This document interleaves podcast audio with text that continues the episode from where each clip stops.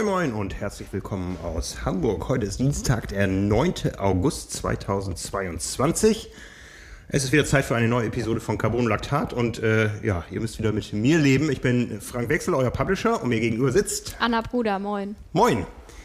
Ja, ich war hatte jetzt schon häufiger hier zu Gast in den letzten Wochen. Nein, nicht zu Gast, denn du bist der Host, Co-Host. Wir sind ja hier mal alle gleichberechtigt, wenn wir Podcast machen. Aber habe ich was verpasst? Oh, so einiges würde ich sagen und wahrscheinlich einige da draußen würden das bestätigen. Ja, ich habe Äh, war relativ viel los in den vergangenen Wochen. so ein bisschen was habe ich ja auch mitbekommen. Aber ähm, was ich zum Schluss mitbekommen habe, du bist in den Kreis der Mitteldistanz-Finisherinnen aufgestiegen. Ja, endlich. Endlich. Am, am Sonntag war es soweit. Frankfurt City Triathlon ist im Sack. Ja, Anna strahlt. Ja, ähm, wir können ein bisschen spoilern. Es gibt dazu noch eine separate Podcast-Aufnahme auf unserem Kanal Power and Pace am Donnerstag dieser Woche. Aber Genau. erzähl mal einfach. Ja, genau, die Folge können wir jetzt natürlich noch nicht verlinken, weil die erscheint erst am Donnerstag, aber da werde ich dann nochmal detailliert mit Jule auf das Ganze eingehen, mal gucken, was sie sich für Fragen für mich überlegt hat, aber insgesamt war das echt ein cooler Tag, super organisierte Veranstaltung, muss man echt sagen.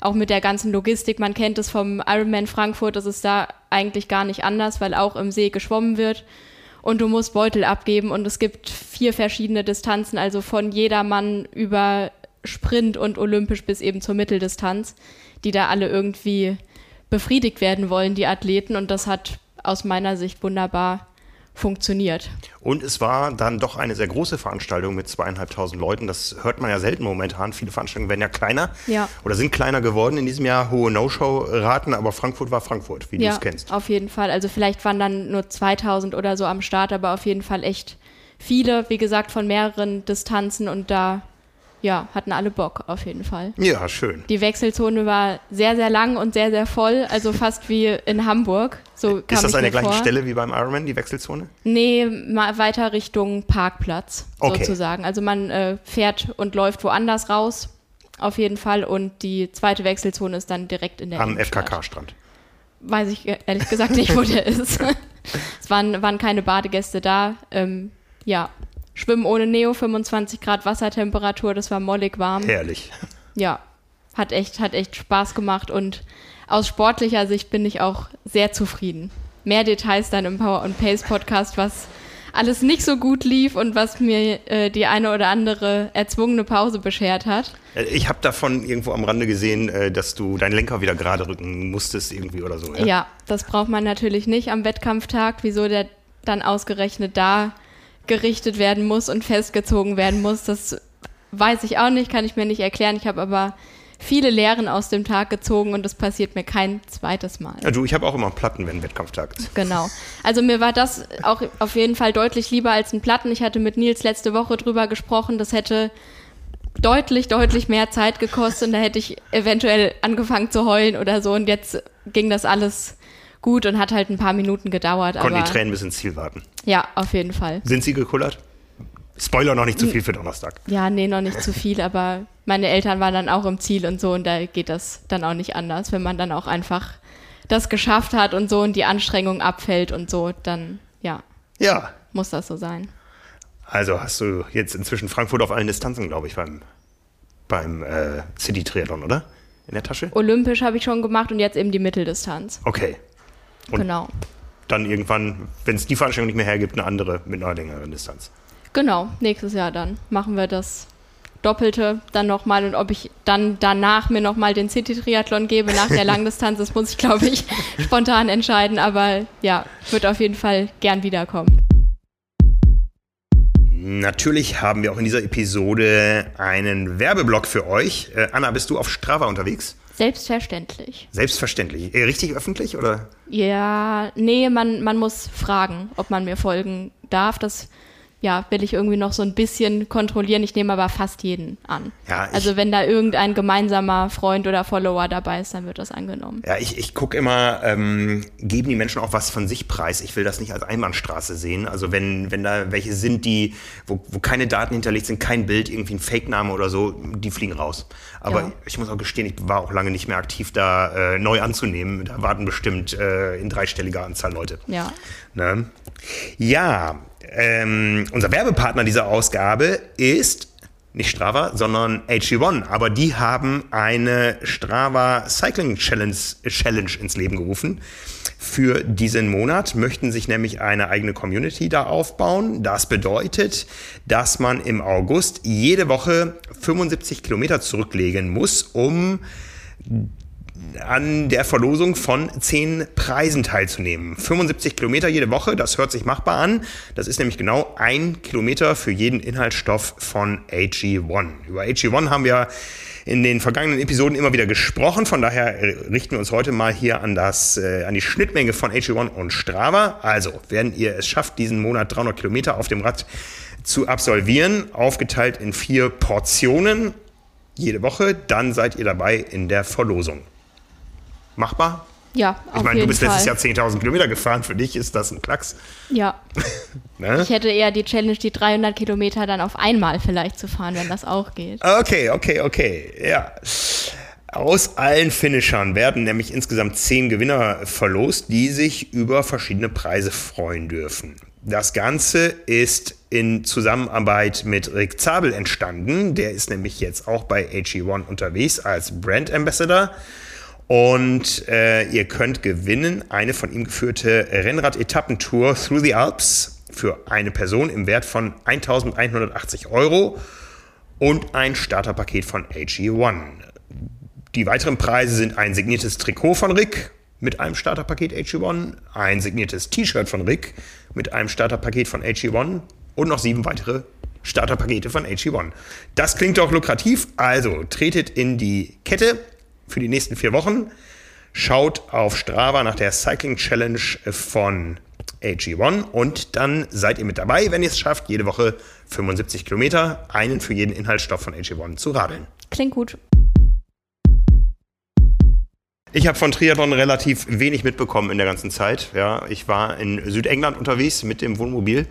Äh, das war mal eine etwas andere Art von Urlaub in einem etwas anderen Land. Ich habe selten so viele übergewichtige Menschen gesehen wie im Süden Großbritanniens. Also an Triathlon habe ich da wenig denken müssen, als ich so die Menschen gesehen habe. Trotzdem Sport gemacht oder nur? Ich bin gelegentlich mal gelaufen. Äh, ich bin ja so ein Warmwasserschwimmer. Also Frankfurt hätte mir gut gefallen. Ja. So der Ärmelkanal oder die, die Keltische See, wie es dann heißt, wenn man äh, ein bisschen weiter fährt. Ähm, war mir dann doch etwas äh, zu kalt, aber äh, durchaus inspirierend. Ich war, ähm, das war mein Zehnjähriges jetzt in Dover, mhm. äh, wo nicht nur die Schiffe nach Frankreich fahren, sondern auch die Schwimmer losschwimmen, wenn sie nach Frankreich schwimmen. Und ich weiß noch von damals im Hafenbecken ist immer was los und so war es auch jetzt. Und äh, wir standen da an der Promenade, als gerade eine Dame äh, ihren Sechs-Stunden-Test äh, abgeschlossen hat. Wahnsinn. Man muss nämlich, um die Kanalüberquerung überhaupt in Angriff nehmen zu dürfen, äh, beweisen, dass man sechs Stunden bei einer Wassertemperatur von maximal 16 Grad aushalten okay. kann. Und das hat sie da dann äh, brüstelnd, rückenschwimmend gemacht. Wir, wir haben so die letzten Minuten gesehen und auf einmal war sie dann, rief jemand vom Ufer fertig und dann durfte sie rauskommen. Und ähm, ja, eine sehr ähm, äh, passend zum Bild, was ich sonst in Südengland leider sammeln musste, eine, eine sehr äh, kräftige Frau.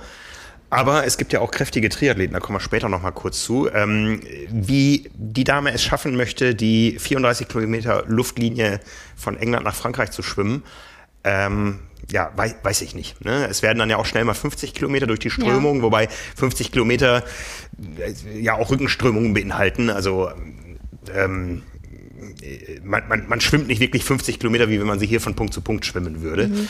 Aber es ist trotzdem eine Distanz, es ist kalt ähm, und wie gesagt, dafür muss man einen Test vorher ablegen. Den kann man auch in Hamburger Stadtparksee, also auch nicht jetzt, wo es warm ist, nee. äh, zu einer anderen Jahreszeit machen. Man muss es nur unterzeugen, ähm, gemacht haben, um es dann eben bei der Anmeldung bei einer der beiden oder ich glaube es sind zwei Organisationen, die das da verwalten, äh, um das dann nachweisen zu können, nicht, dass es da zu viel Fehlversuche gibt, weil die Leute nach zwei Stunden sagen, oh, es ist mir aber zu kalt. Und man muss die sechs Stunden schwimmen oder kann einfach im Wasser sitzen und muss beweisen, dass man das aushält? Naja, sitzen ohne Boden auf äh, unterm ja. Boden. Ne? Also man muss schon frei schwimmen, muss ja. sich dabei aber nicht vom Fleck bewegen. Okay. Ja? Man muss einfach sechs Stunden im Wasser ohne äh, Berührungen von irgendwas äh, aushalten können. Okay. Ja. Ist ja auch dann beim, ich war ja einmal dabei, darum war ich ja da vor zehn Jahren bei einem leider gescheiterten äh, Versuch. Ähm, man darf dann auch das Boot nicht berühren oder so, was einen begleitet, äh, sondern man muss wirklich frei schwimmen, äh, bekommt dann seine Verpflegung zugeworfen an einer, an einer Leine, um die Flaschen auch wieder rauszuziehen und so. Also es ist schon sehr spannend. Dann wünschen wir der Dame viel Erfolg, dass ihr das gelingt. Ganz genau. Und wenn man dann Erfolg hat, und das fand ich sehr inspirierend, ähm, das ist leider äh, wegen Überfüllung geschlossen, sage ich mal. Äh, bis vor zwei, bis vor vier Jahren durfte man sich dann an der Wand des äh, White Horse, einem Pub, verewigen. Und da haben wir einen Kaffee getrunken und das ist, äh, da kriege ich jetzt noch Gänsehaut, wenn man so sieht, da diese ganzen Heldengeschichten, wie die Leute da Ja. äh, sich verewigt haben. Christoph Wandratsch haben wir gefunden, sein Autogramm, wo er damals seinen Rekord da aufgestellt hat, der inzwischen äh, gebrochen ist. Aber äh, viele, viele, die dann geschrieben haben, ich bin die erste Inderin, die es geschafft hat. Und äh, also, wie gesagt, so ein kleiner Pub, alle Wände voll, aber inzwischen eben auch so voll, dass kein Platz mehr da Ja, ist. Und Wahnsinn. das äh, Signieren hat man dann vor vier Jahren abgeschafft, aber trotzdem pilgern die Leute da noch hin und gucken sich das an. Ja. Ne? So auch ich, weil vor, vor zehn Jahren, als ich da war, hatte der Laden zu. Jetzt habe ich es auch mal gesehen. Es hat mich kurzzeitig inspiriert. Und dann hast du es aber wieder verworfen. ja, als ich dann an die 16 Grad gedacht habe, habe ich gedacht, nein. Nee, also das wäre auch was, das würde mich überhaupt gar nicht reizen. Also würde ich im Leben nie auf die Idee kommen, das irgendwie in Angriff nehmen zu wollen. Ja, ja, weil ähm, da ist unabhängig von der Temperatur strenges Neo-Verbot. Ja. Also ich habe damals ein Interview geführt mit dem King of the Channel, ähm, der inzwischen von der Queen of the Channel längst übertroffen ist. Ich weiß gar nicht, wie viel Crossings die inzwischen hat. Weit über 30, ich, ich habe die genaue Zahl nicht im Kopf, aber weit über 30 erfolgreiche Querungen, die meisten von England nach Frankreich, weil die Franzosen das ungern sehen, dass man da losschwimmt und so. Ähm, und äh, damals habe ich mit dem King of the Channel und ich weiß noch, die, die Headline über dem Interview war, war äh, Wetsuits are for Wims. Gut. Ja.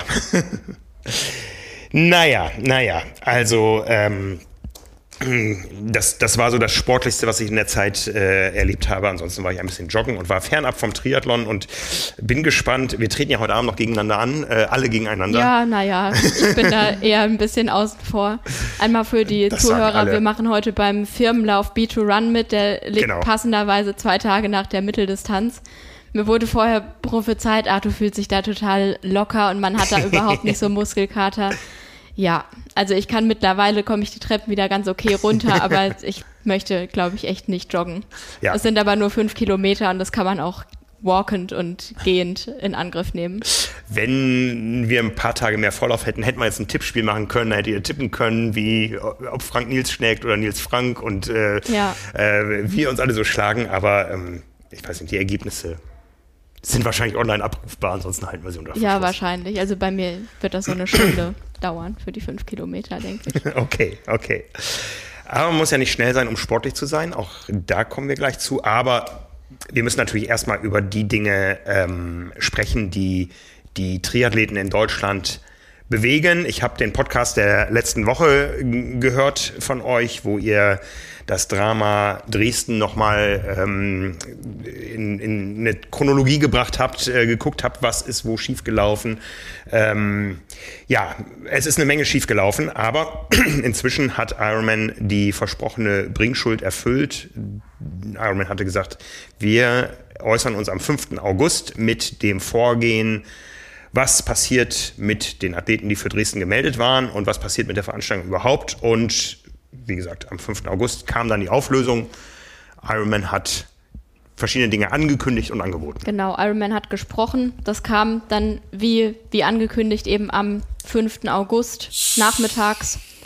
Und genau, das Rennen wurde jetzt verschoben auf den 18. September, der letztmögliche Termin, den es eben noch in Deutschland gibt. Es war absehbar, dass wenn es verschoben wird, dass es eben der 18. September wird, wer sich das irgendwie zusammenrechnen kann. Ja, Genau. Und dann war ja auch klar, dass das nicht jedem passen wird, weil einfach da schon Off-Season geplant ist, Urlaub, anderes Rennen, man startet noch in Erkner, wie auch immer, gibt ja verschiedene Gründe. Und genau, da gab es jetzt die verschiedenen Optionen, die angeboten wurden. Und zwar konnte man sich entscheiden, ob man auf Erkner umbuchen will, also eben eine Woche später, oder auf Duisburg umbuchen will, auf den 28. August. Ist es der 28.? Jawohl. Also wiederum etwas früher oder ob man eben einfach den Termin annimmt und da startet. Wenn man das gemacht hat und sozusagen Dresden treu bleibt, dann hat man oder bekommt man einen 50-Euro-Gutschein für ein Event für 2023. Genau, also das wurde dahingehend belohnt und wenn nichts davon in Frage kommt, also das waren die Optionen, die eben vorgeschlagen wurden proaktiv, wenn das alles nicht in Frage kommt, dann sollte man eine Mail schreiben und eben entweder das Startgeld zurückfordern, das ging also auch, oder die Option für 2022 für eine andere 73-Veranstaltung da erfragen. Ja. Die Option, dass man jetzt sagen kann, ich möchte aber bitte im Kraichgau 2023 starten, das gab es jetzt zum Beispiel nicht. Ja, Kraichgau ist auch, glaube ich, voll. Ja? ja, genau, das geht dann einfach nicht, da kann man ja keine Plätze aus dem Hut zaubern. Genau, Erkner und Dresden, äh, Erkner und Duisburg sind wohl nicht so voll, nicht so ja. gefragt wie die Traditionsveranstaltung im Kraichgau. Erkner ist ja sowieso eine Premiere. Ähm, was auch nicht angeboten wurde, war eine Verlegung des Startplatzes auf den Ironman 73 Dresden 23. Ja. Weil man jetzt natürlich erstmal gucken muss, was ja. wird aus Dresden. Ähm, eine neue Radstrecke liegt bisher nicht vor.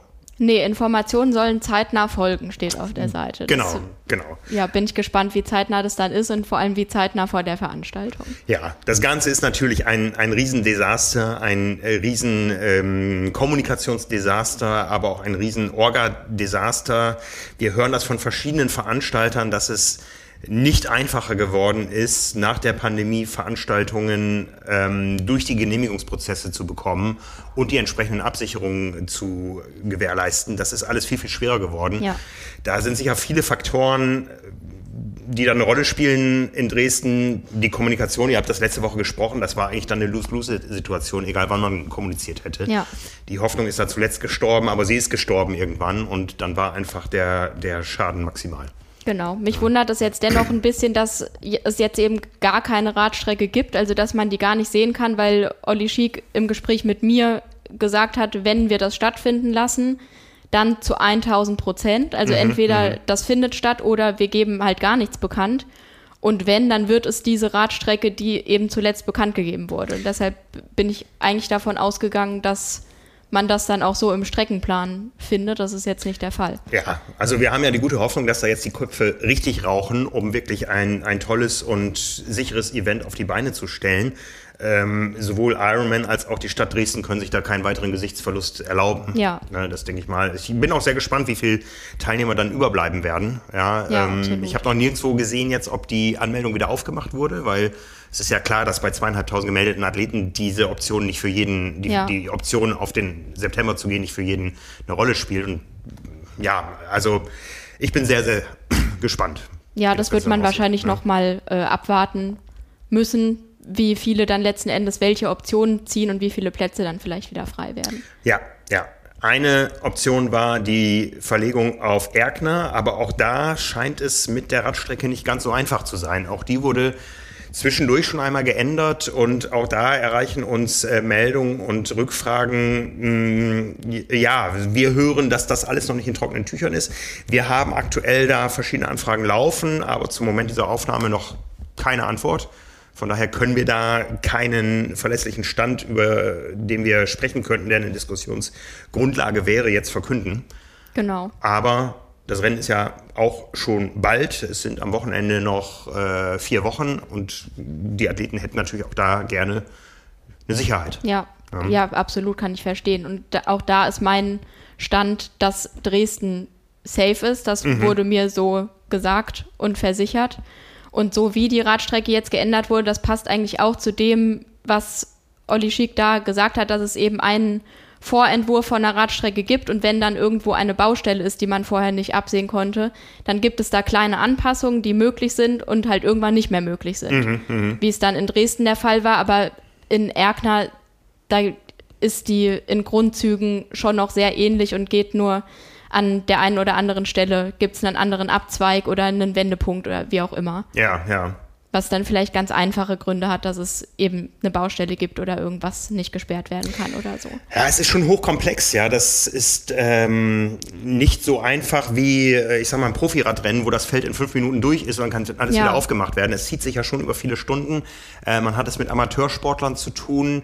Ähm, es gibt ganz viele Interessen, die daran ziehen. Wir kennen die Diskussion hier aus Hamburg. Die Athleten würden natürlich super gern wieder über die, über die ähm, Kühlbrandbrücke fahren beim Ironman. Aber wenn dann irgendwo eine Baustelle im Hafen ist und die Option besteht, dass es sich irgendwo stauen könnte und auf einmal Rettungswege nicht mehr zugänglich ja. wären oder so, das ist alles ganz, ganz, ganz tricky. Das ist ein riesen, äh, ja, eine riesen Mechanik mit ganz vielen Rädern, die ineinander greifen müssen.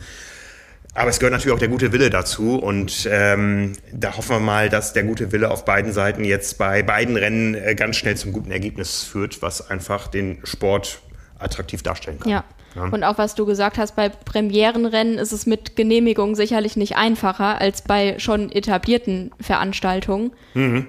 Weil die Strecke gibt es ja noch nicht. Ja, ich habe diese Woche, äh, dieses Jahr im, im Sommer ja eine Woche in Rot äh, hinter den Kulissen gecampt. Ja. ja und mal so die Abläufe da mitbekommen. Und das sind alles Locals, die das seit Jahren machen. Und ich habe irgendwann zu Felix Weißsurfer gesagt, als das Rennen vorbei war, Felix, du hast einen riesen Standortvorteil. Du bist das ganze Jahr hier vor Ort und die Leute kennen dich seit Jahren.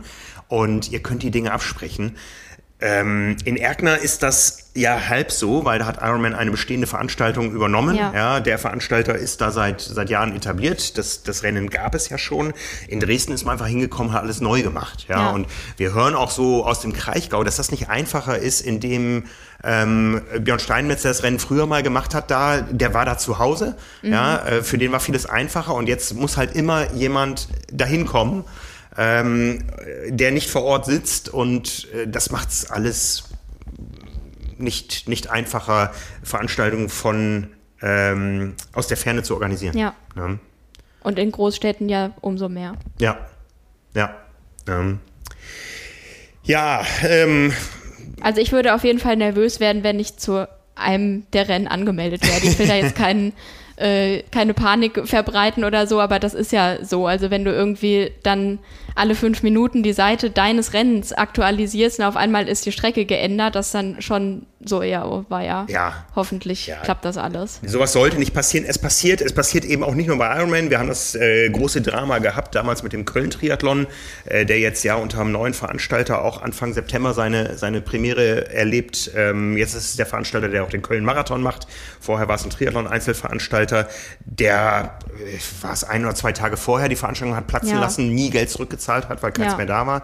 Äh, ein Riesendesaster. Wir haben es mitbekommen aus äh, Dänemark, Challenge Herning, ja, genau. glaube ich, war es. Wurde eine Woche vorm Start äh, abgesagt. Wir hören es von vielen kleinen Veranstaltungen, die dann irgendwann die Hände heben und sagen, bei unseren Orgasitzungen ist nur noch ein Drittel der Leute da und es kommen auch keine neuen dazu oder äh, wir finden die Helfer nicht oder ja. auch äh, wir haben nicht genug Teilnehmer, als dass wir das Ganze wirtschaftlich abbilden könnten. Ja. Es ist nicht einfach und äh, es kommen andere Faktoren dazu. Wir haben es jetzt gerade aus Italien gesehen. Äh, in Italien äh, wird ja immer mal wieder gewählt, ja, manchmal auch recht überraschend. Und der Ironman 73 bei Venedig in äh, Jesolo oder wie auch immer man es ausspricht, muss auch ein paar Wochen verschoben werden, weil am Wahltag da offensichtlich kein Triathlon stattfinden kann. Ja. Ne? Das haben wir schon mal gehabt, auch beim, äh, bei der großen Veranstaltung in Calvia. Die wurde verlegt in, an, an der Adria beim, beim Ironman Italy. Wir haben es beim Ironman Nizza gehabt, wo irgendwann dann auch es hieß, wegen der Wahlen können wir es nicht äh, stattfinden lassen. Auf der anderen Seite sehen wir, ein Berlin-Marathon kann auch am Tag der Bundeswahl stattfinden, äh, Bundestagswahl stattfinden, aber hinterher fehlen Wahlzettel in Berlin und ja. äh, es äh, äh, liegt der Verdacht nahe, dass ähm, durch die Streckensperrung wegen des Berlin-Marathons die fehlenden Wahlzettel, was natürlich auch ein organisatorisches Problem im Vorfeld war, dass die fehlenden Wahlzettel nicht in die Urnen äh, kamen. Ja, also die Bundestagswahl, die kam ja jetzt auch nicht so nee, überraschend, nee. wie in manch anderen Ländern das offensichtlich ja. der Fall ist. Mhm. Ja, ja. Also, wie gesagt, in Italien gab es das schon mal, dass wegen einer Wahl das Ganze verschoben werden musste. Da wird sicher nicht Ironman gesagt haben, oh, jetzt ist plötzlich eine Wahl, wir lassen die Veranstaltung mal wieder ausfallen, sondern ähm, da wurde gesagt, lieber Ironman, sorry, aber die Bedingungen haben sich geändert, wir können die Veranstaltung, wir müssen die Genehmigung zurückziehen. Das ja. ist jetzt höhere Gewalt, weil uns aus Rom ja. äh, die Wahl aufgedrückt wurde.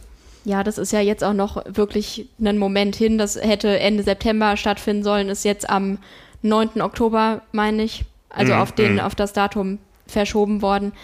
Aber trotzdem ist natürlich ärgerlich. Da werden ja viele Nicht-Italiener sicherlich auch Ja, starten, die ja. eben dahin fahren oder fliegen, weil es da auch so ganz nett ist und man da Urlaub machen kann. Ja, Ja. Dann, ja, gut. ja. Muss man sich selbst noch Genehmigungen einholen vom Arbeitgeber. Ja. Ähm. Apropos fehlende Radstrecke, auch der Ironman Hawaii hat offiziell noch keine. Ne, ich habe immer mal wieder reingeschaut, zuletzt heute. Es gibt auf der Website des Ironman Hawaii keine Streckenpläne. Kommen, coming soon. Steht da aber schon seit Monaten. Jetzt kann man natürlich auch überlegen, ähm, es fehlt da noch die Einarbeitung des neuen Sponsors. Ähm, ein Ironman hat ja weltweit für die großen Events einen neuen Sponsor. Das ist eine vietnamesische E-Mobil-Firma. Also nicht Tesla oder so, sondern Winfast heißt das Ganze jetzt. Win mit V. Ähm, fehlen einfach noch die Logos auf den Streckenplänen oder müssen die Streckenpläne an den Umstand angepasst werden, dass ja der Ironman Hawaii zum allerersten Mal an einem klassischen Werktag stattfindet. Ja. Siehst du das problematisch? Weil ich hätte jetzt mir darüber gar nicht unbedingt Gedanken gemacht, sondern würde denken, naja, das gibt es seit zig Jahren. Die Strecke ist halt so, wie sie ist. Ja, also es gibt auch seit zig Jahren die Beschwerden über die ganzen Sperrungen bei nur einem Wettkampftag. Und wenn man mal so ein bisschen in die Lokalpresse reinschaut, wo jetzt auch verkündet wurde, der Ironman Hawaii äh, findet auch 2023 ähm, an zwei Tagen statt, wo ich wieder Rückmeldungen bekommen habe von Hawaii. Wieso muss ich das bei euch lesen? Warum sagt Ironman uns das nicht hier vor Ort? Ja, also Ja, das ist schwierig. ähm, äh, und die Kommentare gehen fast alle in die gleiche Richtung. Und zwar, ähm, boah, das ist hier nicht stemmbar. Wie soll ich an dem Tag zur Arbeit kommen? Es sind sowieso die fiesesten Menschen überhaupt, die zum Ironman anreisen. Ja, most rude people. Ähm, es ist äh, ganz viel, es gibt ganz viele Vorbehalte in der allgemeinen Bevölkerung. Ähm, Natürlich bringen die Athleten Geld, aber das kommt ja nie bei uns an. Das bleibt ja dann auch irgendwo Ja. im kleinen Kreis, das Geld und so. Also ähm, das ist das, was wir persönlich hören aus Kailua Kona. Das ist aber auch das, was man äh, schwarz auf weiß lesen kann. Wobei Internetkommentare ja sowieso so eine Sache sind.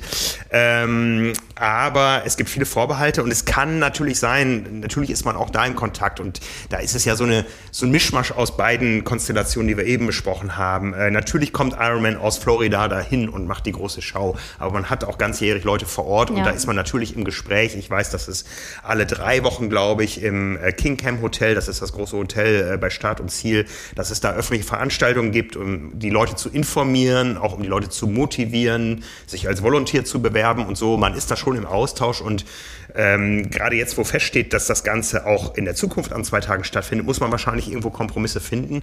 Und wenn der Kompromiss der ist, dass man am Donnerstag nicht das Industriegebiet, wo viele Menschen arbeiten, komplett abriegeln kann, kann das dazu führen, dass die Strecke geändert wird. Und da, ja, lassen wir uns mal überraschen. Ich, bin, sehr, gespannt. Ja, ich kenne die alte, du kennst sie noch nicht. Ne? Also Nee. ähm, wir werden uns sicher äh, die Strecken nochmal genau anschauen, äh, egal ob sie neu sind oder ob sie ähm, die bestehenden sind. Wahrscheinlich werden sehr viele Elemente die gleichen sein. Ich wüsste jetzt nicht, was man an der Schwimmstrecke ändert, äh, zumal ähm, der Pier ja die Anzahl Räder äh, fasst, die man an diesen beiden Tagen braucht. Und Ja. natürlich wird auch am Pier gezerrt. Ähm, ich erinnere mich an die äh, Fischer, die da demonstriert haben, dass sie den Pier eben nicht ähm, nutzen konnten, solange da die Aufbauten für den Ironman stattgefunden haben. Die haben dann, glaube ich, irgendwie Geld bekommen und ähm, ja, so funktioniert das Geschäft. Ich bin gespannt. Na, das wird jetzt natürlich noch mal umso mehr. Also da wird ja jetzt sicherlich ab Montag, Dienstag oder so aufgebaut, für den Donnerstag dann schon. Mhm, Ja, Ja. Ja, das ist äh, schon alles natürlich sehr in die Länge gezogen, das Programm. Es äh, füllt sich immer mehr. Ähm, äh, äh, ja, man, man muss schon sehr genau recherchieren, weil in dem offiziellen äh, Terminkalender von Ironman steht noch nicht alles drin. Also man muss sich da die Dinge zusammenziehen. Wann die Nationenparade stattfindet, habe ich auch zum Beispiel äh, erfahren über die Volontierausschreibung, die ich mal durchgescrollt habe. Für was suchen die eigentlich alles da? Da stand dann, wir brauchen Personal für die Nationenparade, die jetzt am Montagnachmittag stattfindet. Da war sie im Ironman ähm, der, im, im Schedule of Events noch gar nicht drin. Ne? Also es geht Ja. alles weiter nach vorne. Der die Nationenparade schon am äh, Montag. Der Underpants Run findet auch wieder statt, am Dienstag, wie wir eben festgestellt haben. ja, da freue ich mich schon doll drauf. Machst du mit? Ich habe es eigentlich vor, ja. Okay, ich habe da noch nie mitgemacht. Mal gucken. Ja, kriegst du eine Kamera in die Hand. Ja, das machen wir so. Ja, ne? Mal also, gucken, wenn ich äh, da bin und dann alle sehe, wie sie, wie die so aussehen, dann überlege ich es mir vielleicht nochmal anders, ob ich mich da dazu stelle. Ja. Aber ja, finde ich eigentlich ganz witzig. Ja, dann können die Leute auch dann wieder kommentieren darunter. Ja, fein, da freue ich mich jetzt schon drauf. Ja, weil das tut ihr momentan sehr eifrig. Also wir sind äh, mit Einschränkungen hoch erfreut darüber, was für eine rege Diskussionskultur wir doch gerade haben. Ich glaube, Dresden ähm, da mussten sich viele Leute Luft verschaffen, ja, ja. um da zu kommentieren, aber auch sonst so. Es gibt eigentlich kaum Artikel bei uns auf der Website gerade, die unkommentiert bleiben. Äh, auch auf Facebook und auf YouTube, da ist ordentlich was los. Ja, das ist in großen Teilen ist das sehr schön. Ja, wir freuen uns natürlich über alles, was irgendwo konstruktiv ist oder natürlich auch was äh, kritisch ist, ähm, wo wir gut mitarbeiten können, weil das ist natürlich ein wichtiger Feedback-Kanal für uns. Äh, aber so ein paar Dinge, die haben uns so ein bisschen stutzig gemacht. Ähm, Leute, ihr müsst euch nicht gegenseitig beleidigen da. Nee, also das war wirklich krass. Man kriegt auch, ähm, kann ich einmal sagen, wenn man einen Artikel geschrieben hat, dann bekommt man zu jedem Kommentar, der auf der Seite landet, bekommt man eine E-Mail und wird da einfach benachrichtigt. Bling, bling, bling. So, bling. wenn man nun Meldungen zu Dresden oder so geschrieben hat, dann stand das Mailpostfach eigentlich nicht mehr still und dauernd kam irgendwas rein. Und man kann es dann eben schon so überfliegen, was da so geschrieben wurde und teilweise wirklich wüste Beschimpfungen ja. gegenseitig so aus dem Nichts gefühlt, weil irgendjemand was kommentiert hatte oder so. Das, ja, habe ich mich auch ein bisschen drüber gewundert, ehrlich gesagt. Ja, ne, ich meine, Leute, die sich nicht kennen, beleidigen sich da gegenseitig. Ja. Ich meine, mich kennt man, ich bin das gewohnt, aber ähm, Ihr könnt, doch, ihr könnt doch normal miteinander umgehen da draußen. Ihr seid doch Sportler. Ja, selbst wenn. Also ich finde auch immer im Internet, wenn ich so manche Sachen lese, ob man sich das ins Gesicht sagen würde. Ich glaube es nicht, ehrlich gesagt. Und wenn man das nicht machen würde, dann finde ich, kann man es auch einfach gut sein lassen. Ja, ja. Also entweder was kommentieren, was man auch sich trauen würde, persönlich der betreffenden Person zu sagen oder einfach das runterschlucken. Ja, ne? Das ist, das ist ja sowieso so, wir, wir lesen die Dinge immer, aber dass mal jemand auf uns zukommt und sagt, das habt ihr aber richtig doof gemacht, da habe ich andere mal, passiert ja selten. Ne? Ja, also auf jeden Fall. Diese Distanz des Digitalen, die ähm, lässt ja doch manchmal alle Hemmungen fallen. Ja. ja. Und diejenigen, die irgendwas gut finden, das wird dann noch eher für sich behalten. Was ja auch okay ist, also man muss ja nicht alles äh, über den grünen Klee loben oder so, für alles, was man irgendwie gut findet, aber ja, es ist schon, also Kommentarspalten im Internet sind oftmals ziemlich negativ. Ja, ja, ja, ja. Ne? Also, wie gesagt, wir, wir können damit äh, gut umgehen. Mir war eine Sache aufgefallen. Ähm, da meldete sich ein Peter bei uns und äh, da ging es um das Thema der Absage des Ironman 73 Dresden und er schrieb, daher raus aus dem Abo von Trimark, auch nur Sklaven in der Berichterstattung wie andere Medien auch von anderen Organisationen abhängig sind und nicht mehr frei und unabhängig berichten. Ja, eine Meinung, die man, die man haben kann, die man haben kann, aber man hat hier offensichtlich... Ähm, nicht nur den Namen Peter. Ne? Ähm, es gab nämlich einen weiteren Artikel, der eifrig diskutiert wurde, und zwar die Leistungsdiagnostik, die der Kollege Lars gemacht hat, wo er irgendwo mal eine Maske getragen hat. Und immer, ja. wenn man jemanden mit Maske bei uns sieht, dann ist das natürlich von Angela Merkel diktiert. Also Leute da draußen, äh, Angela Merkel ist gar nicht mehr an der Macht oder so. Aber es stellte sich raus, dass dieser Peter, der da unter dem Dresden-Artikel kommentiert hat, auch noch als Roland, Olaf, Ulrich, Wilhelm, Anton, Paul und Erik unter dem Maskenartikel, nein, unter dem Leistungsdiagnostikartikel kommentiert hat. Meistens mit der Verlinkung irgendwelcher ähm, Dinge, die er für Wissenschaft hält. Da wird Reitschuster verlinkt, äh, da werden irgendwelche Pseudojournalisten verlinkt, die auf YouTube einen Kanal haben, darunter auch äh, um, um Spendenüberweisungen betteln, ähm, die auf irgendwelche Dinge, die wissenschaftlichen Standards äh, nicht genügen, eingehen. Ähm, ja, da ist irgendwo die Hoffnung auf die Justiz als dritte Gewalt nicht mehr präsent. Ähm, ja, ich, ich, ich äh, sei ein Vertreter von äh, Diktatur und Ideologie. Ähm, und das Lustige ist, dieser Mensch, der ist so schizophren, der nimmt dann teilweise Stellung zu anderen. Ne? Da schreibt ein Roland, ich kann Olli nur zustimmen, aber dieser Olli ist genauso Roland. Ne? Also, ähm, also er diskutiert mit sich selbst. Er, er diskutiert mit sich selbst, äh, belügt teilweise die ganze Audience, indem er sagt, ich muss mich jetzt doch mal beteiligen. Ähm, ich habe deine Beiträge jetzt eine Weile verfolgt. Das tut er dann als Ulrich, ähm, aber äh, mich jetzt doch mal beteiligen. Also äh, dieser Ulrich, der hat schon vorher unter tausend anderen Namen da was gepostet. Wir erkennen das, es gibt da Systematiken, es gibt auch ganz klare Indizien dafür, dass es diese gleiche Person ist.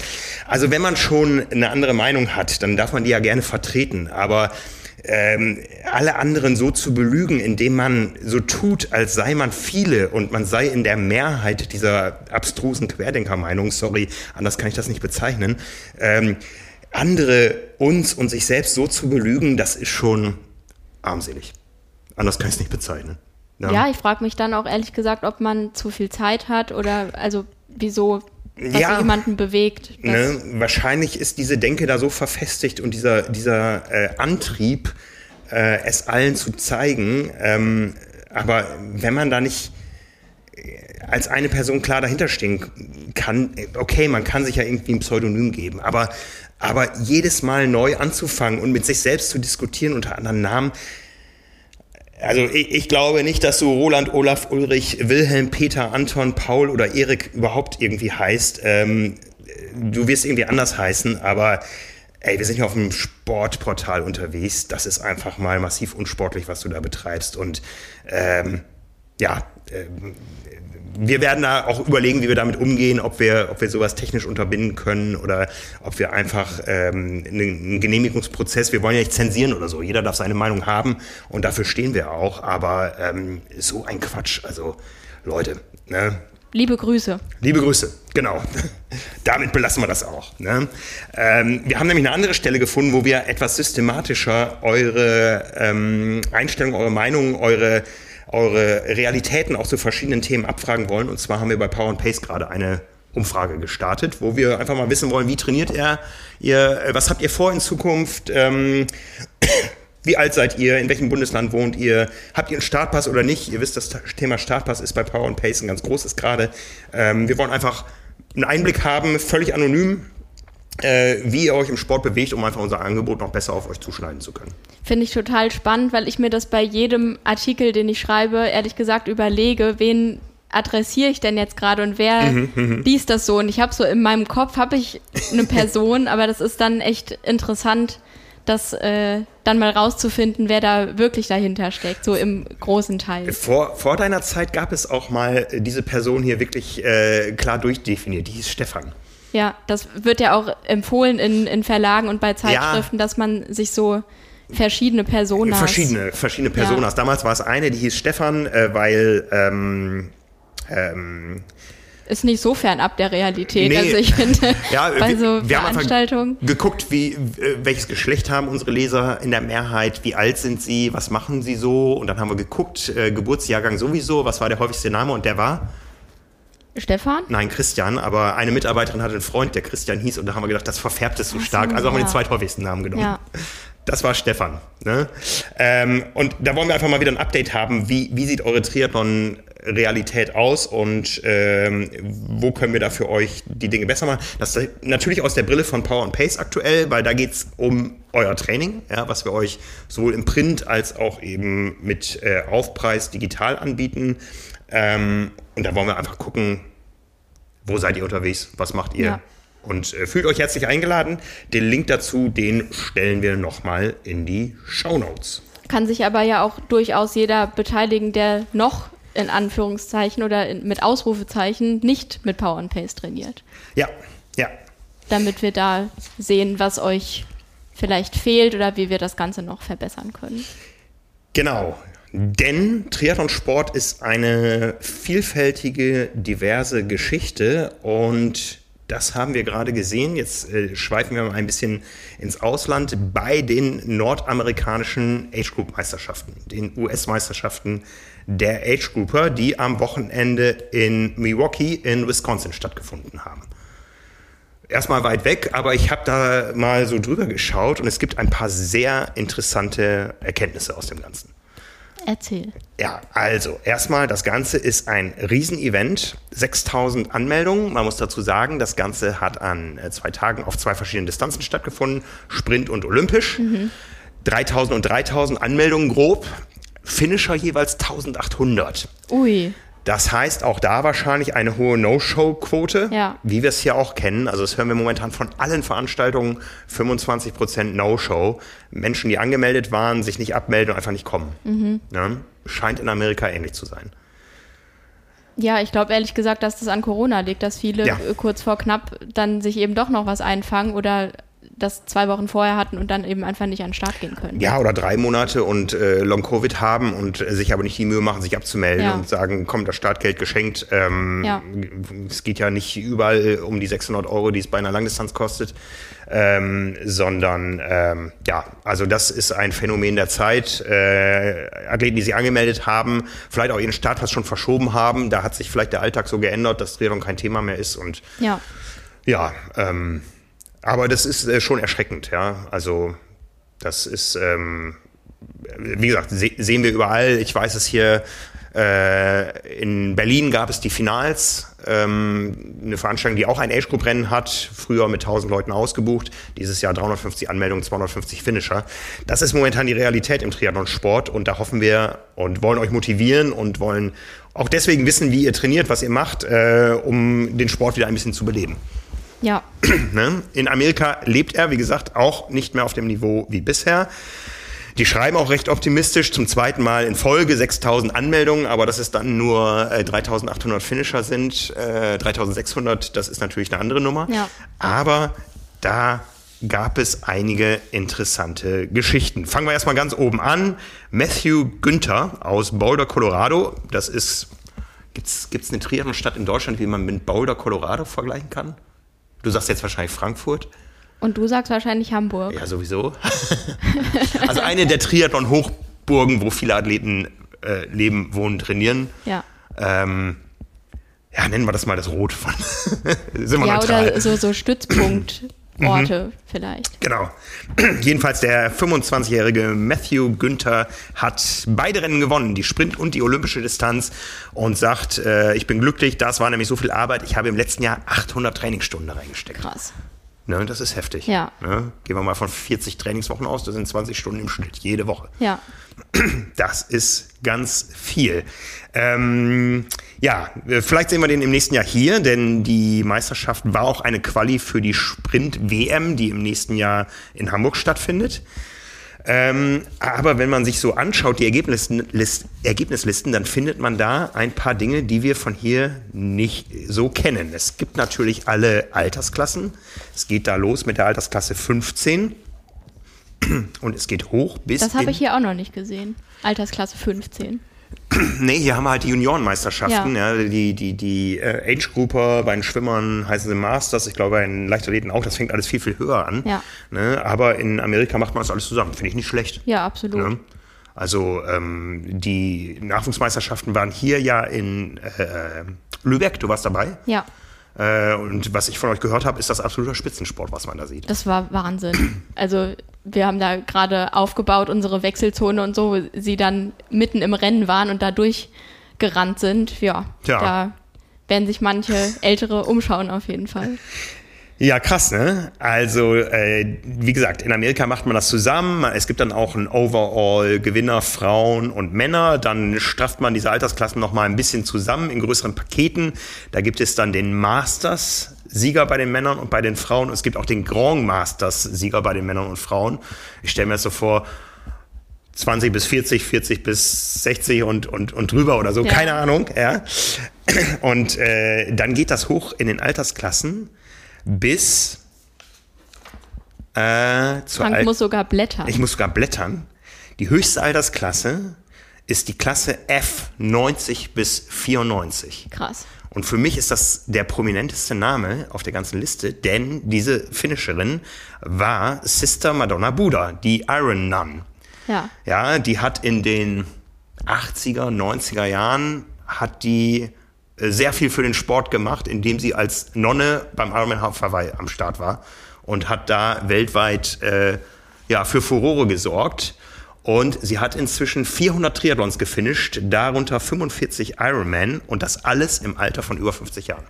Das ist wirklich krass und extrem inspirierend. Also wenn, wenn sich da irgendjemand fragt, ob man vielleicht zu alt ist für den Sport oder so oder ob man das wirklich schafft, das ist ja.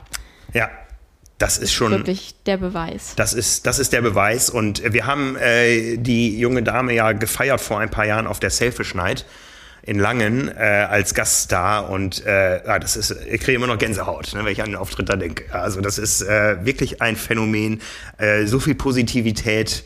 Äh, ich habe ihr Buch gelesen, also das ist wirklich eine, eine unglaubliche Frau, also für mich so vergleichbar mit Catherine Spitzer, ähm, der ersten Marathonläuferin der Welt. Also das ist wirklich großartig. Ja. Ne? Die hat die Sprintdistanz gefinisht in einer Stunde 55 Minuten und acht Sekunden, wobei man dazu sagen muss, es hat in Strömen geschüttet und die Sprintdistanz wurde verkürzt auf 385 Meter Schwimmen, 10,7 Kilometer Rad und zweieinhalb Kilometer Laufen. Und da lässt sich das Alter dann doch so ein bisschen ablesen, denn für diese 385 Meter Schwimmen hat äh, Sister Madonna Buddha 19 Minuten und 7 Sekunden gebraucht. Das sind ungefähr vier Minuten auf, über vier Minuten auf 100 Meter. Korrekt? Korrekt. Ja. ja. Fast fünf. Ne? Für die 10,7 Kilometer auf dem Rad hat sie 34 Minuten gebraucht und für den zweieinhalb Kilometer Lauf 38 Minuten. Also äh, wie gesagt, da ist schon ganz viel Lebenserfahrung mit im Spiel. Trotzdem ist sie Triathletin. Die Diskussion hatten wir neulich auch. Darf man sich mit einem Ironman-Finish über 10 Stunden überhaupt Triathlet nennen? Man darf sich auch mit einem verkürzten Sprint-Distanz-Finish äh, äh, in zwei Stunden Triathletin nennen. Ja, total. Also, dass sie sich da überhaupt an den Start stellt, ist ja schon großartig und das eben einfach zu machen. Ja. Trotz des Alters. Ja, ja. Ne, das das ist, ist Wahnsinn. Ne? Also, ich bin, ich bin ganz begeistert. Ne? Also, wir werden sie wahrscheinlich. Und vermutlich nicht, mit Rollator, die, die Laufstrecke. Nee, nee. also ja. sie hat ja, ah, ähm, war das nicht im gleichen Jahr, wo Felix Walkshöfer auch gestartet ist? Da hat sie es ja nochmal versucht, in Rot die Langdistanz zu finishen. Und sie wäre die älteste Langdistanz-Finisherin der Welt geworden. Aber sie hat es nicht geschafft. Ja, beim Laufen war irgendwann klar, ähm, das reicht nicht mehr mit dem, dem Cut-Off. Und äh, wir sind ja gespannt. Äh, äh der bisher älteste Ironman-Finisher ähm, Hawaii aus 2019 steht auch jetzt wieder auf der Startliste, der Japaner, mhm. geht auch auf die 90 zu, ob, denn, ob er denn es an die Startlinie schafft und auch ins Ziel. Ja. ja. Und wir haben gestern, da brauchen wir noch nicht zu viel spoilern, mit einem Deutschen gesprochen, der könnte, wenn er denn antritt, der ähm, älteste Deutsche in der Geschichte des Ironman Hawaii werden. Ja, kann man bald auf YouTube verfolgen. Genau. Ja, ähm, Aufgefallen war mir noch etwas, was in Deutschland komplett unbekannt ist. Es gibt nämlich die, äh, ähm, sag nicht Wer äh, Altersklassen, sondern Wertungsklassen Clydesdale und Athena. Das musst du nochmal erklären. Ich habe dich auch nur schief angeguckt, als du das erzählt genau. hast. Genau. Ich habe das tatsächlich einmal erlebt. Wir haben auch schon vor längerer, längerer, längerer Zeit mal darüber im Podcast gesprochen, ähm, was das damit auf sich hat. Und zwar geht das Ganze zurück auf die späten 80er Jahre, wo ähm, Zahlenfreaks in der Gegend von Baltimore mal ähm, die Ergebnisse von 20.000 Läufern in 10 Kilometer und Marathonrennen analysiert haben. 20.000 Läufer, von denen man das Gewicht wusste. Und man kam zu dem Schluss, jetzt muss ich einmal gerade hier meinen Rechner anschmeißen, dass Männer, die 170 Pfund, und zwar nicht die Pfund, die wir hier messen, wenn wir einkaufen gehen, sondern die ähm, Gewichtspfund aus dem angelsächsischen Raum. Ähm, die 170 Pfund, das sind ungefähr 77 Kilogramm gewogen haben. Die hat man äh, verglichen mit Athleten, die mehr oder weniger wiegen. Und kam also zu dem Ergebnis, äh, ich habe hier zwei Zahlen, dass eine Person, die 210 Pfund wiegt, das sind 95 Kilogramm, und 51 Minuten auf 10 Kilometern läuft, die gleiche Leistung erbringt wie ein 150 Pfund Athlet, das sind sportlich 68 Kilogramm, der 38 Kilogramm wiegt. Minuten meinst du? Äh, sorry, der 38 Minuten. Also 38 Minuten bei 68 Kilogramm sind die gleiche Leistung wie 51 Minuten bei, was habe ich eben gesagt, 95 Kilogramm. Ja. Ne? Und so hat man versucht, äh, die Leistung in Gewichtsklassen einzuteilen. Am Ende übergeblieben sind die Gewichtsklassen ähm, Clydesdales bei den Männern. Das sind 220 Pfund, das sind ziemlich genau 100 Kilogramm. Und Athenas bei den Frauen, das sind äh, ähm, 75, 75 Kilogramm äh, und in Pfund ausgedrückt, jetzt muss ich gerade einmal blättern, äh, 165 Pfund. Ne, das heißt, man gibt diesen Athleten eine Chance, im Wettkampf gegeneinander anzutreten und sich nicht mit, ähm, ich sage jetzt nicht mal mit super austrainierten Menschen zu vergleichen, denn das war meine Beobachtung damals und ich habe auch nochmal nach Bildern recherchiert heute. Diese Menschen sind durchaus austrainiert, aber das sind eher so Bodybuilder-Typen oder ich, ich sag mal so klassischer Lars Riedel-Typ, ja äh, Diskuswerfer. Die sind nicht, ähm, nicht fett, nicht, nicht, nicht, nicht schwabbelig, jetzt mal, sorry für die Ausdrücke. Das sind einfach ähm, stämmige Personen, die viel Gewicht auf die Waage bringen, aber natürlich die 10 Kilometer nicht unter 40 laufen können. Ja, und für die gibt es im Rahmen der US Age Group Meisterschaften eine Heimat. Und das finde ich gut so. Ja, total. Also das sind ja auch so Leute über den BMI kann man ja diskutieren, aber viele sportliche Menschen einfach, die viel Muskulatur mitbringen, die sind ja laut BMI übergewichtig. Ja, oder was so. Was ja schon Quatsch ist. Genau, jetzt stell dir mal einen Jan Frodeno mit seinem 1,96 Meter oder so, äh, so ja. äh, äh, in Bodybuilder-Form vor. Der ist natürlich, das ist eine, eine Erscheinung dann und da, da, ja. da, sind 100 Kilo dann nichts, ja, aber ähm, der, der ist natürlich äh, trotzdem sportlich, ja, und ja. Ähm, ich, ich finde das einen interessanten Ansatz. Ja, hat sich hier nie so gefunden, nie durchgesetzt. Also hier gibt es Ärzte- und Apothekermeisterschaften und es gab auch schon Journalistenmeisterschaften. Aber ähm, sowas, ich, ich finde das, ich finde die Idee reizvoll. Ja, einfach äh, die Angst nehmen, äh, auf, aufzufallen im negativen Sinne bei Veranstaltungen. Ja, ne? ähm, ja klar, wenn es dazu führt, dass äh, dann jemand antritt, der sonst vielleicht nicht angetreten wäre, weil er denkt, ah nee, ich bin zu schwer, ich bin ja eh nicht so schnell und so. Ja. Total gut. Ja, finde ich auch. Ne? Also vielleicht ist das mal äh, ein Ruf in die Veranstalterszene, bietet doch mal sowas an. Ja? Macht ja. euch doch mal Gedanken. Es gab ja auch schon Versuche, ähm, ich glaube beim OSE-Triathlon gab es mal, oder, oder in Ingolstadt gab es glaube ich auch, äh, eine Wertung für ähm, Oldschool-Material. Ja, cool. ähm, finde ich auch lustig. Ja. Ne? Also äh, Triathlon ist bunt und vielfältig und von daher ja, äh, sind die Amerikaner uns da einen Schritt voraus bei Veranstaltungen, die eben die entsprechende Größe haben. Es gab auch. Zu dem Oldschool-Material kann ich noch kurz einhaken und äh, einen Gedanken äußern, den ich mir am Wochenende gestellt habe oder der so aufkam in den Diskussionen mit meinen Eltern. Wie viel Zeit würde wohl zum Beispiel Jan Frodeno verlieren oder wie viel langsamer wäre er, wenn man ihn auf ein ganz normales Mittelklasserad, sage ich mal, setzt. Sprich, wenn er nicht auf seinem, was weiß mhm. ich, 15.000 Euro Speedmax sitzt, sondern vielleicht einem für 4.000. Die gleiche Diskussion gibt es ja auch umgekehrt. Wie schnell wäre Christian Blumenfeld erstmal, wenn er nicht auf dem Damenrad sitzen würde? Oder das. Das, das ist nur eine, eine, Wiedergabe der Kommentare. Ne? Wir wissen natürlich, dass hinter dem, dem Rad, was er fährt, auch enorm viel Entwicklungsarbeit ja. Äh, steckt, äh, die von vielen nicht gesehen wird. Ne? Ja, das wäre wirklich sehr interessant. Ne? Ich, es gibt ja ich leider. Ich werde ihn fragen, wenn ich, das, wenn ich ihn das nächste Mal sehe, ob er das einmal demonstrieren könnte. Ja, es, es gibt ja leider äh, keine Leistungsdaten aus der Ironman-Historie. Ja? Thomas Hellriegel ist jetzt 25 Jahre her, sein, sein erster deutscher Hawaii-Sieg. Da würden viele, glaube ich, gerne wissen, was er an Watt getreten ist ja. und könnten dann heute hochrechnen, welche Zeit das heute bedeuten würde. Ja. Ne? War das besser, war das schlechter? Keiner weiß es. Ne? Ja, das, das finde ich echt einen interessanten Absolut, Gedanken. absolut. Mach du doch mal den Versuch. Dass ich mich auf ein teureres Rad setze oder auf ein günstigeres? Ja, je nachdem, was du gerade sowieso standardmäßig fährst. Ach so. Ja, eher das äh, mittlere. Ja. Also, ähm, wo du gerade Speedmax sagtest, ähm, ähm, Jetzt, jetzt, muss ich gerade überlegen, war das, war das, in Minuten oder, oder in Prozent ausgedrückt? Ähm, äh, der, der, Hersteller Canyon hat ja durchaus gesagt, unser neues Rad ist so und so viel schneller als, ähm, als äh, das alte.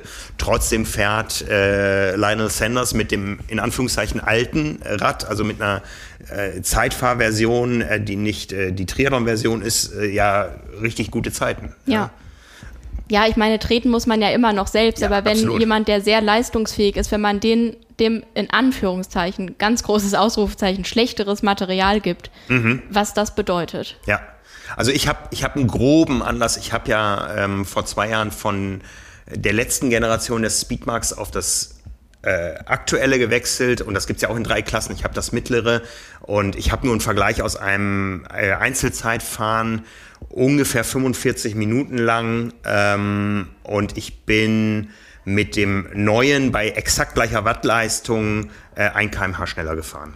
Okay. Ja. 1 kmh bei 5 Stunden Ironman-Zeit bei, äh, sind dann auch irgendwie über, über 5 Minuten. Ja. Ne? Ja, Ja, also finde ich, finde ich auf jeden Fall spannende auf Gedanken. jeden Fall eine, eine, eine sehr spannende Geschichte. Ne? Eine Wertungsklasse habe ich noch gesehen äh, bei den US-Meisterschaften, die heißt Non-Binary. Ja, da kommen wir zum Thema, was jetzt von, vom Weltverband. Genau, aber bleiben wir einmal noch kurz in Amerika. Also da gibt es einen, einen Sieger, eine Sieger, äh, jemanden, jemanden, der gewonnen hat.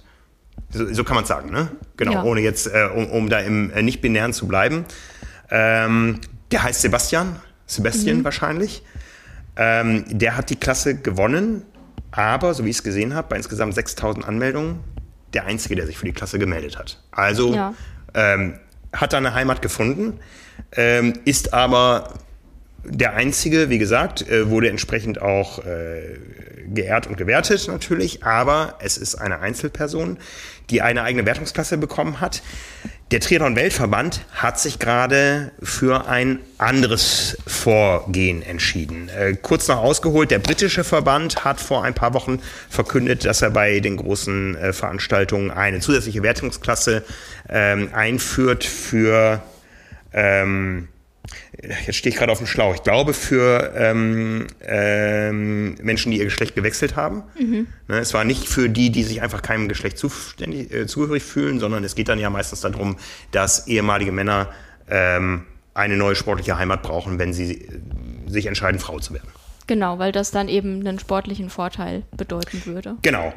Da hat der Triathlon-Weltverband jetzt Nägel mit Köpfen gemacht. Und zwar wurde letzte Woche verkündet, dass es ähm, mit einer sehr kurzen Frist, dass das Ganze effektiv wird, bei Elite- und Age-Group-Meisterschaften, äh, nein, äh, Competitions, überhaupt Wettkämpfen, ähm, dass dort Transgender-Athletinnen, die vom Mann zur Frau geworden sind, äh, bei den Frauen starten dürfen, wenn sie nachweisen können, dass ihre Testosteronkonzentration im Blut äh, für die letzten 24 Monate den Wert von 2,5 Nanomol pro Liter nicht überschritten hat.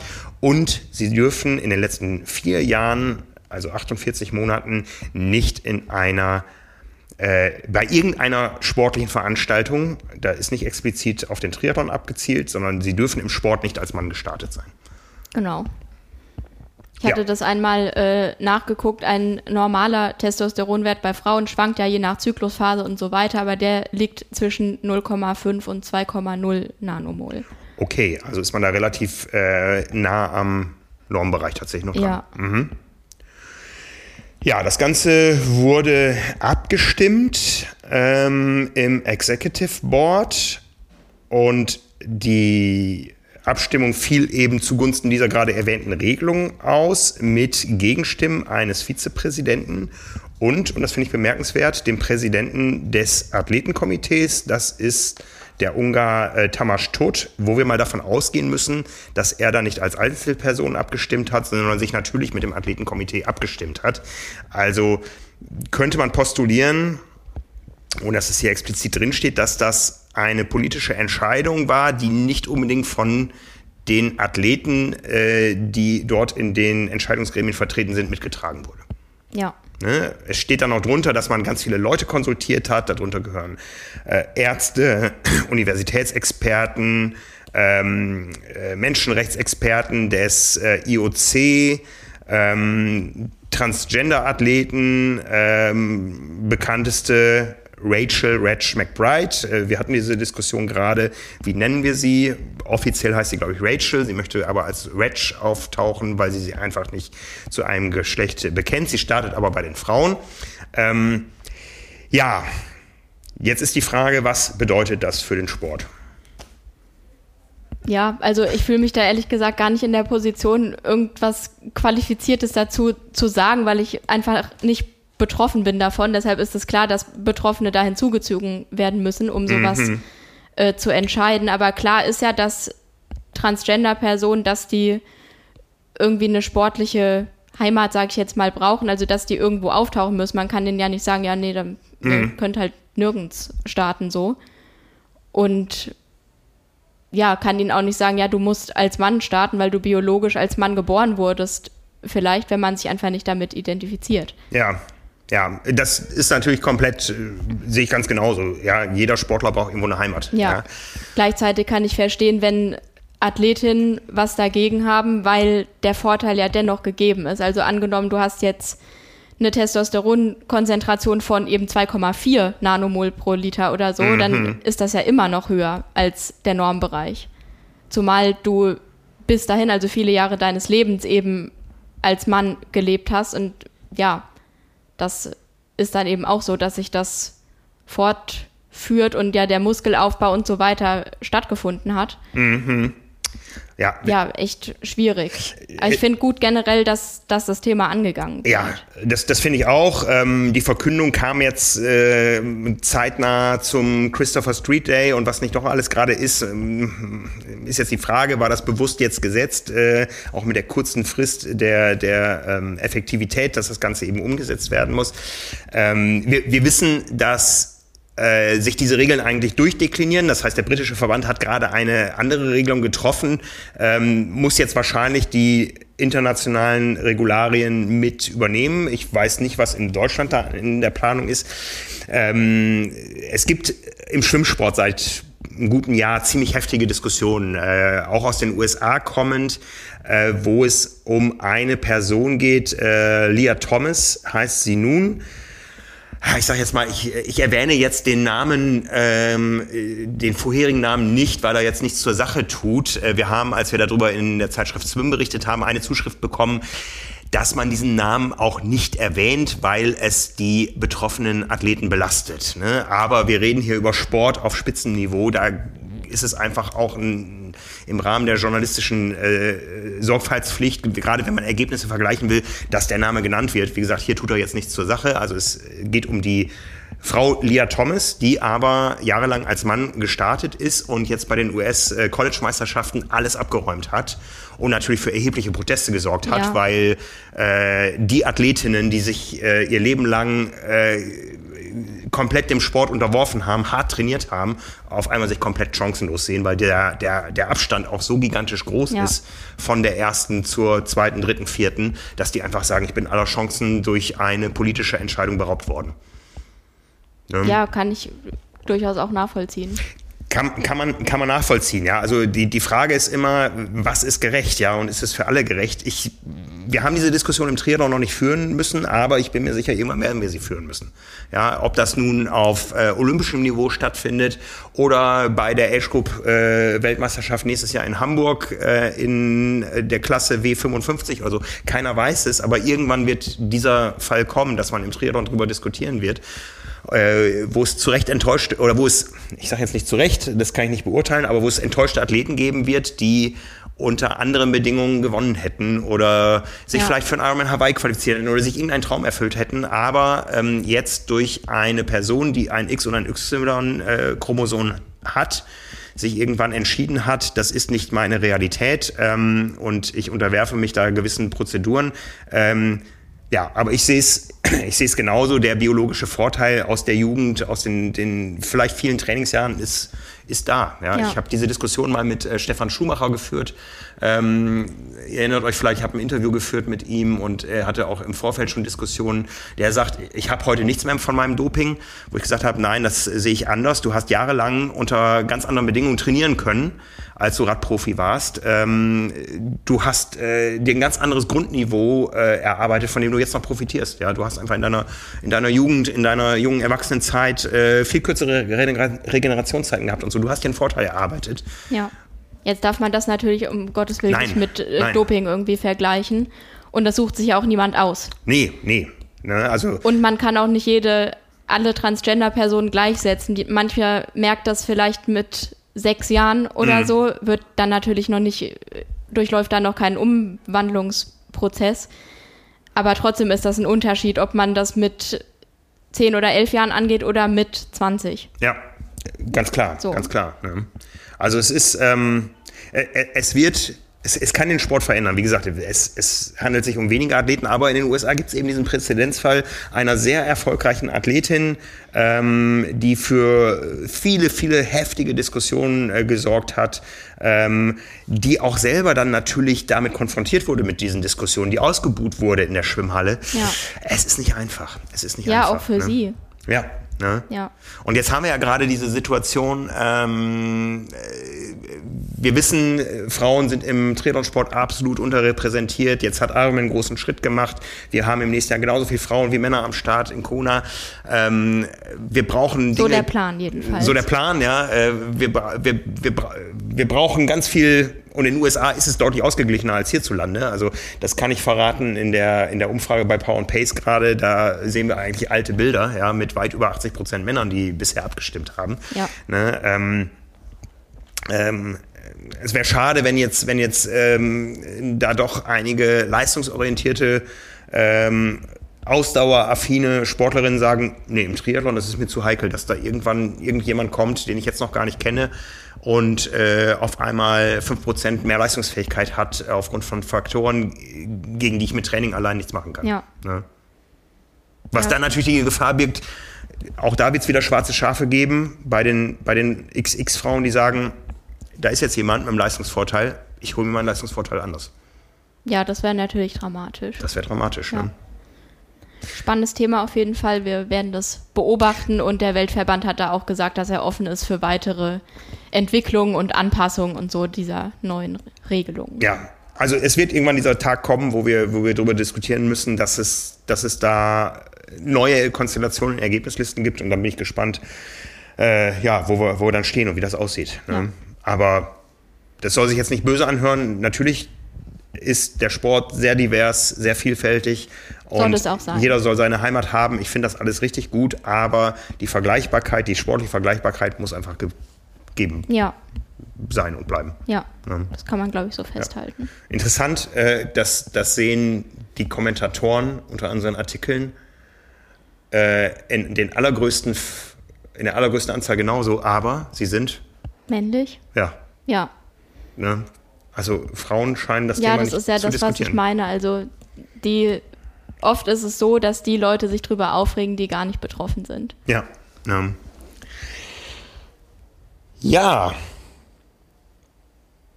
Das ist ähm, ein Thema, was äh, uns wahrscheinlich in diesem Jahr nicht mehr in der Praxis begegnen wird. Äh, wie gesagt, die Saison ist einigermaßen vorbei.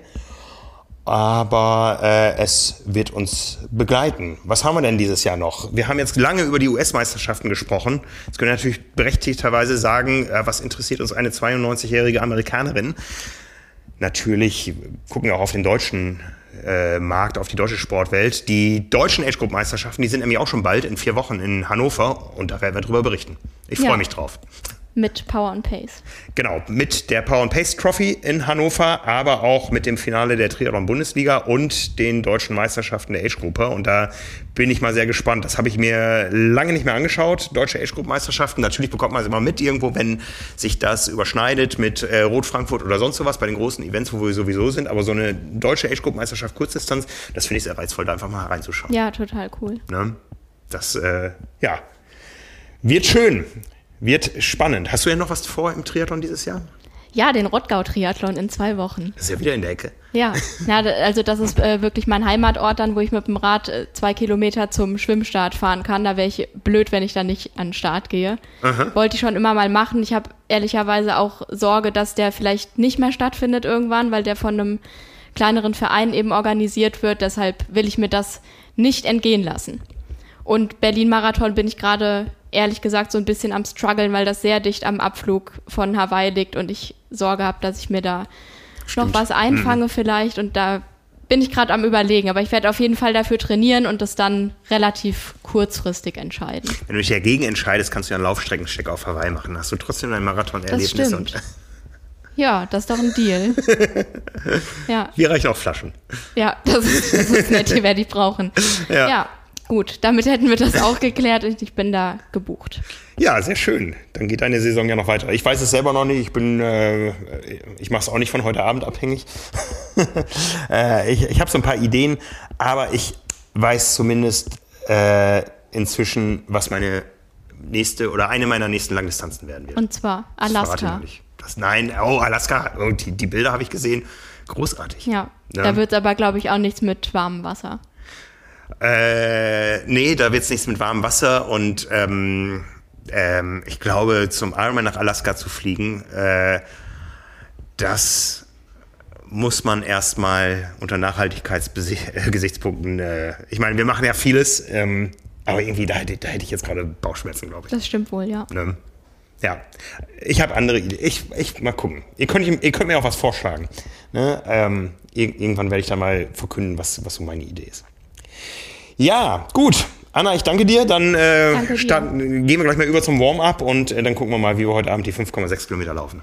Ja, wie gesagt, eher langsam und am Donnerstag könnt ihr euch noch detailliert gerne anhören, wie mein Rennen verlaufen ist. So machen wir das. Also, und dann hören wir uns nächste Woche wieder. Bis dahin haltet die Ohren steif und äh, trainiert eifrig weiter auf die Rennen, die jetzt noch stattfinden sollten, in der Hoffnung, dass da nicht mehr viel schief geht und auch wenn es schief gehen sollte, werden wir darüber berichten. Macht's gut. Danke fürs Zuhören. Ciao. Ciao.